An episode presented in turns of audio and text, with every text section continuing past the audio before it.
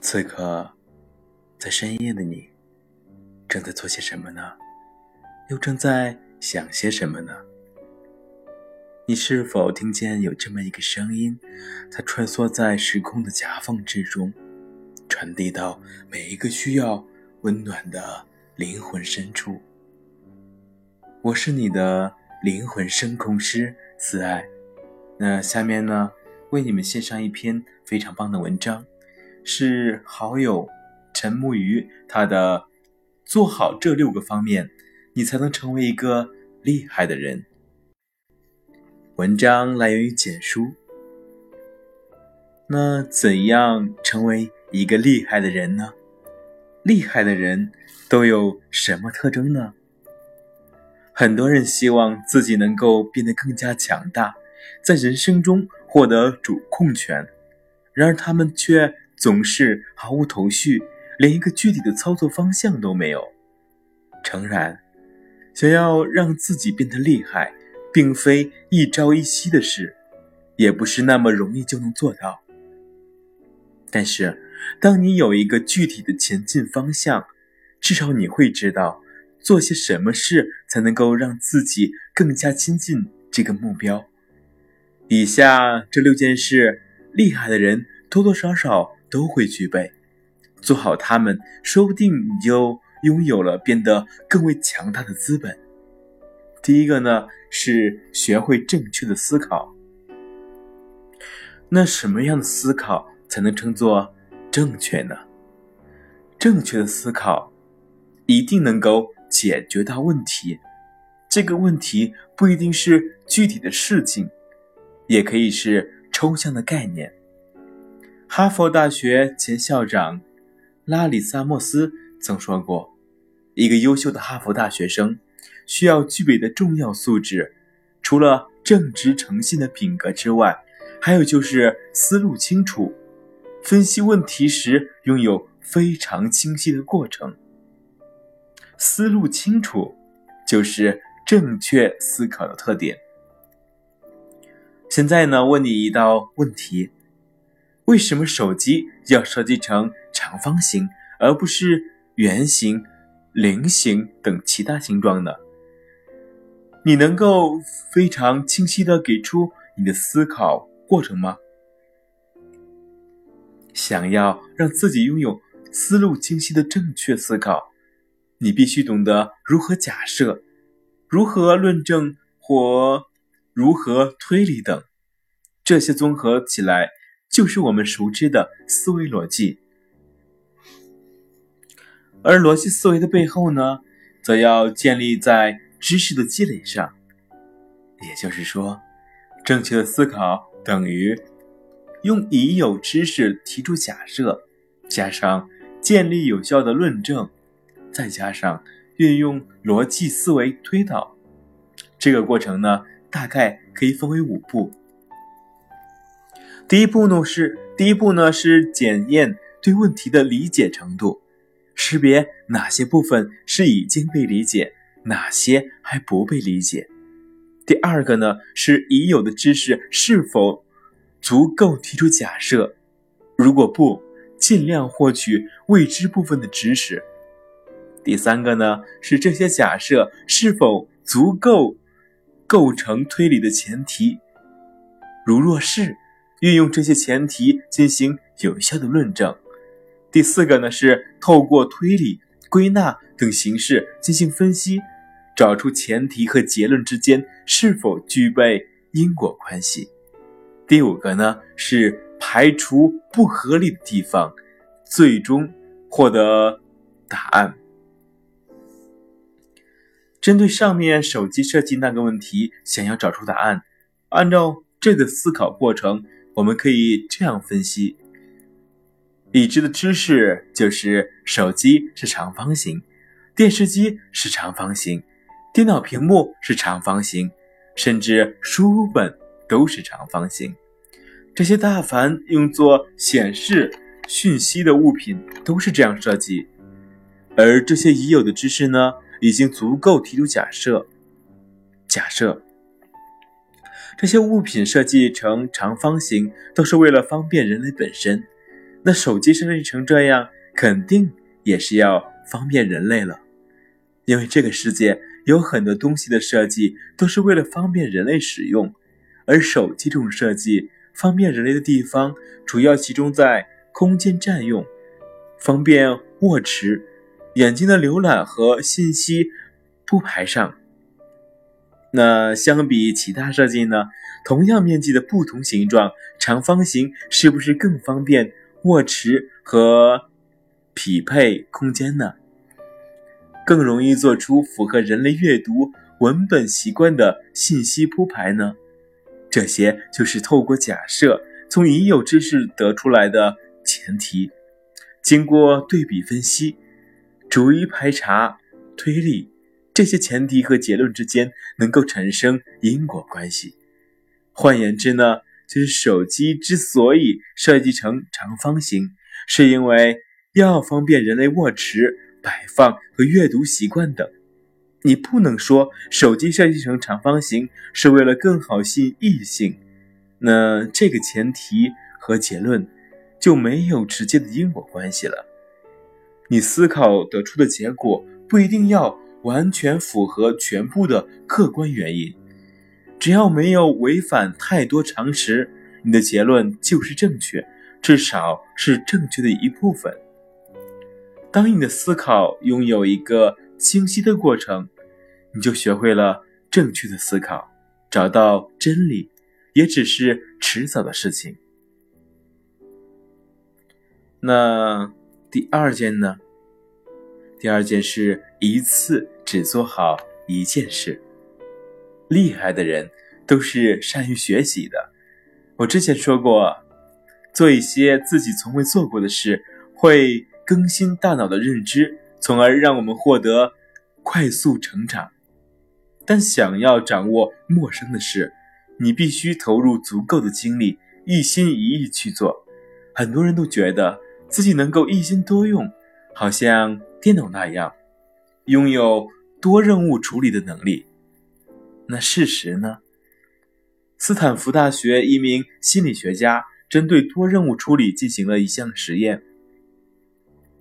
实验人员抽取十九名自认为有多任务处理能力的志愿者和二十二名自认为不能进行多任务处理的志愿者，共同测试他们对图形、字母和数字问题的处理能力。结果显而易见。随着题目难度的上升，平时那些具有多任务处理能力的人，他们的认知能力显著下降。这就是我们常说的做事三心二意，无法集中注意力了。于是结果就是什么都做不好。我们以为自己可以同时处理几件事情，但神经科学的研究表明。当我们感觉自己同时做两件事的时候，其实其中一条神经回路只是被暂时中断，而打开了另一条神经回路，让我们产生了错觉而已。提高工作效率不是要你一心多用，而是把眼前这件事用更好的技巧做好。所以，开车的时候就不要玩手机。看书的时候就不要同时看电视。当你男朋友在忙的时候，也不要抱怨为什么他不理你，因为他真的理不到你。而影响我们集中注意力的原因素呢，大概有四种。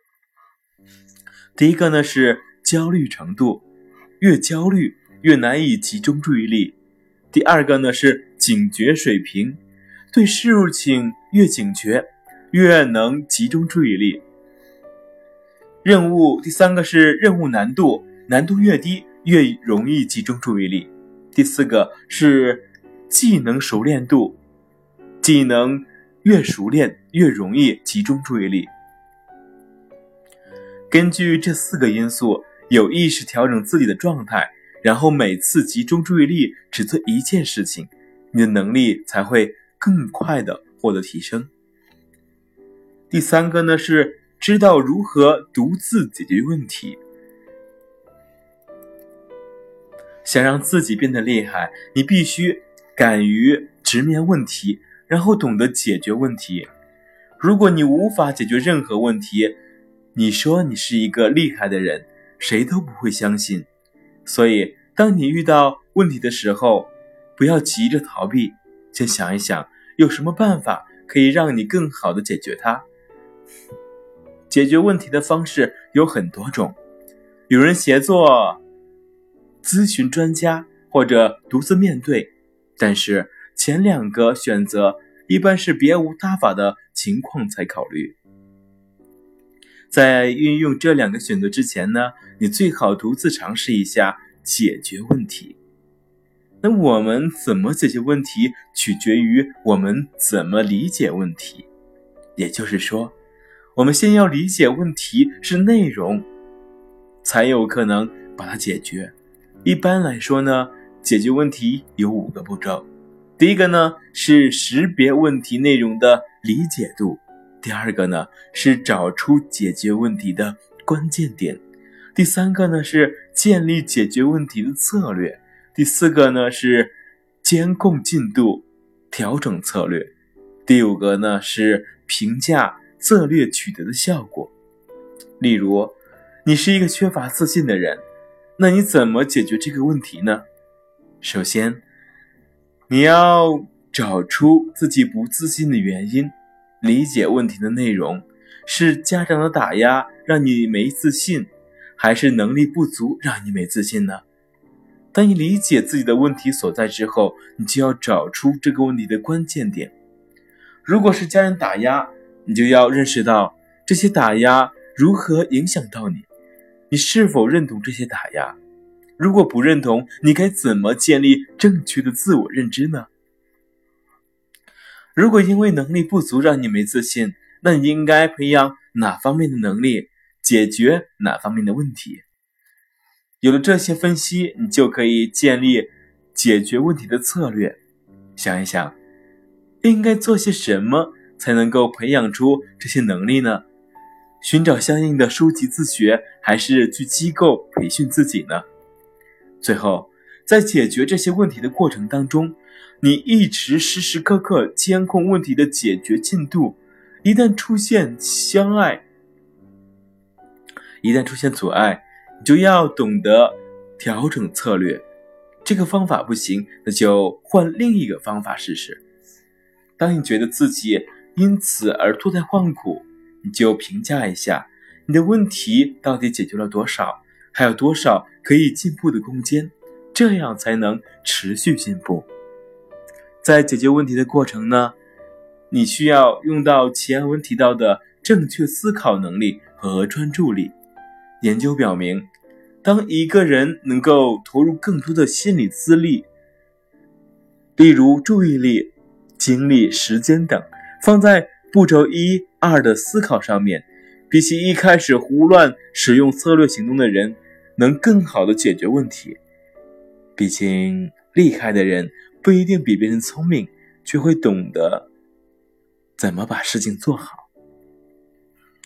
这个过程呢，如果你能够独自处理问题，那么你获得的进步就会更大。但如果你真的迫不得已需要请教他人，那么事情解决后。想让自己变得更加强大，你一定要具备下面将要说到的这种能力。第四个能力是对事情的复盘能力。复盘能力呢，对于我们能否成为一个厉害的人起到至关重要的作用。复盘本来是围棋术语，棋手在每次博弈后，双方在棋盘上把刚才的对棋重新演绎一次。汲取经验教训，看看哪些地方还有可以进步的空间。应用到我们人的身上，这种复盘能力，就是我们做了一件事后，重新回顾这件事的过程当中，进一步梳理和挖掘可以思考提高的能力，然后以此获得进步。经研究呢，我们每个人之所以获得的进步，从外部的学习当中。得到的有效性占据的比例比较少，但从个人实践和总结所得到的学习有效性反而占据的比例却更高。也就是说，在外部理论的指导下，个人的实践以及实践过后的复盘能力，才能让我们获得能力得到提升。那怎么运用这种复盘能力呢？第一个呢，是从已有事情当中找出核心关键问题；第二个呢，是用正确的方式取代不正确的方式，改进行动；第三个呢，是重复。行动，至直至把正确的方式强化为自身能力。例如，你今天面试回来，结果没有被录取，这是已有的事情。然后你从这次面试当中找出那些哪些是不好玩的地方，而这些地方是否是影响你面试的核心关键问题。好比你向 HR 讲述自己擅长的能力时。并没有做到清晰条理的表达。接着呢，是你私底下再次演绎这次面试，用正确的、清晰条理的方式，组织语言去表达，改进这个这个能力。如果你不懂什么才是正确的方式，就主动去学习。最后呢，把学习到得到的正确方式不断重复应用在复盘的模拟演绎当中。从生疏到熟练，从毫无头绪到观点清晰。当你能够经过这样一种方式去复盘事情，无论你做什么事情，你的能力都能够获得显著的提高了。第五个是敢于应对冲突。厉害的人从来都不会逃避冲突，相反，他们敢于应对冲突。和懂得处理冲突。心理学对冲突的定义就是：当个体的动机、目标、信仰、观点和或者行为妨碍到别人时，就会发生人际冲突。冲突产生差异，如何解决这种差异，就是处理冲突的重要因素。冲突的结果有积极和消极两种。例如，某些偶像剧当中，男女主角彼此都看不顺眼，每一次见面不是你骂我，就是我骂你。后来因为偶尔的一件事情，发现了对方的优点，于是之前的冲积累的冲突就转化为更为深厚的情感。这也表明，冲适当的冲突比起平淡如水的相处。更能调动彼此的情绪反应，加深彼此的感情。有时候，坏男人之所以比木讷的男生更受女生欢迎，就是因为他们懂得如何制造情感冲突，激起女生的各种情绪。但是，大部分冲突都产生消极的影响。那怎么处理这些冲突，会显示一个人的能力。而处理冲突一般有五种方式。第一个呢是回避，回避不是逃避，只是暂时冷处理，让彼此避免冲突进一步激化而已。当你觉得持续的争吵无法解决问题，适当的冷处理说不定会让事情得到更好的解决。第二个呢就是迁就。把自己的需求放在一本，先满足对方的需求，以此来维持双方的和谐关系。适当的谦让可以减少大部分的冲突。第三个呢是强迫，用强硬的态度迫使对方让步。你可以透过自己的外部条件，诸如身体素质、社会地位、金钱效应来影响对方。达到不战而屈人之兵的效果，但是如果对方的优势比你大，你的强硬可能会得到反效果。第四个呢是妥协，双方各让一步，各自牺牲自己的一部分，达到解决问题的目的。第五个呢是协同，彼此透过商量谈判，找出双赢的方案，让双方都能够获得最大的收益。这两个方法。就是处理冲突的常用方式。当你遇到冲突的时候，衡量一下当下的情况，可以选用哪种方法更好，你就能够最大限度的化解冲突了。当然，他要做的这些，少不了最重要的一个能力，就是执行力。俗话说：“空谈误国，实业兴邦。”你缺乏执行力，就算学会所有方法，那都不会让你变得更加厉害。那怎么提高自己的执行力呢？这并没有具体的方法，却跟你的思想和态度有关。只要你能够调整自己的思想，保持积极的态度，你才有可能提升自己的执行力。想太多没用，先行动起来再说。如果在你还没有行动之前就缺乏信心，思想消极，那再有用的方法你也运用不不出来。相反，在这个行动的过程当中，你会积累到很多经验和体会，这些东西能让你的。心理素质慢慢强大起来。需知道，心理素质是决定一个人是否真正强大的重要特质。当然，心急吃不了热豆腐，做事情循序渐进，从小事慢慢练起，你才最终一步一步提高自己的执行力。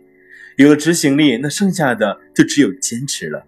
坚持不了，那你也厉害不了。呃文章到这里就结束了。那我们再回顾一下，是哪六个方面才能让我们变成厉害的人呢？第一个呢是学会正确的思考，第二个呢是一次只做好一件事，第三个呢是知道如何独自解决问题，第四个呢是对事情的复盘能力，第五个呢是敢于应对冲突。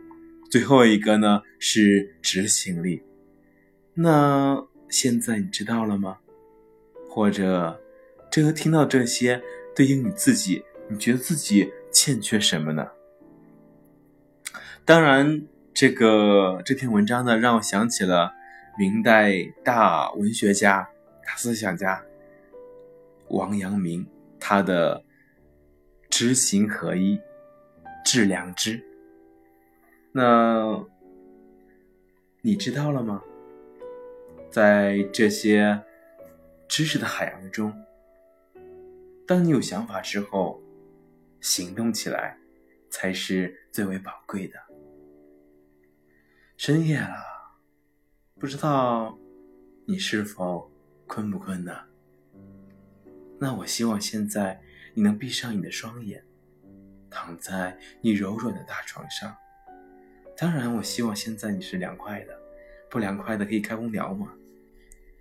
那我们在一个舒适、凉爽的时空当中，慢慢的、慢慢的进入我们的梦乡。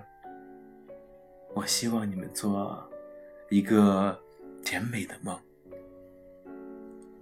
那接下来为你们献上一首歌曲，我希望。它能让你们的梦更加的甜蜜。晚安。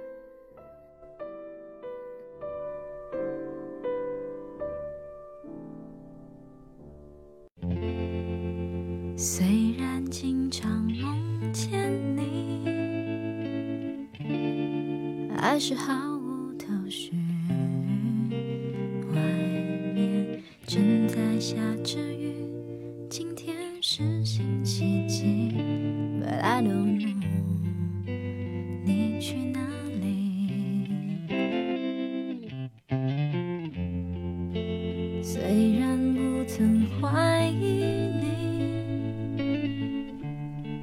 还是忐忑不定。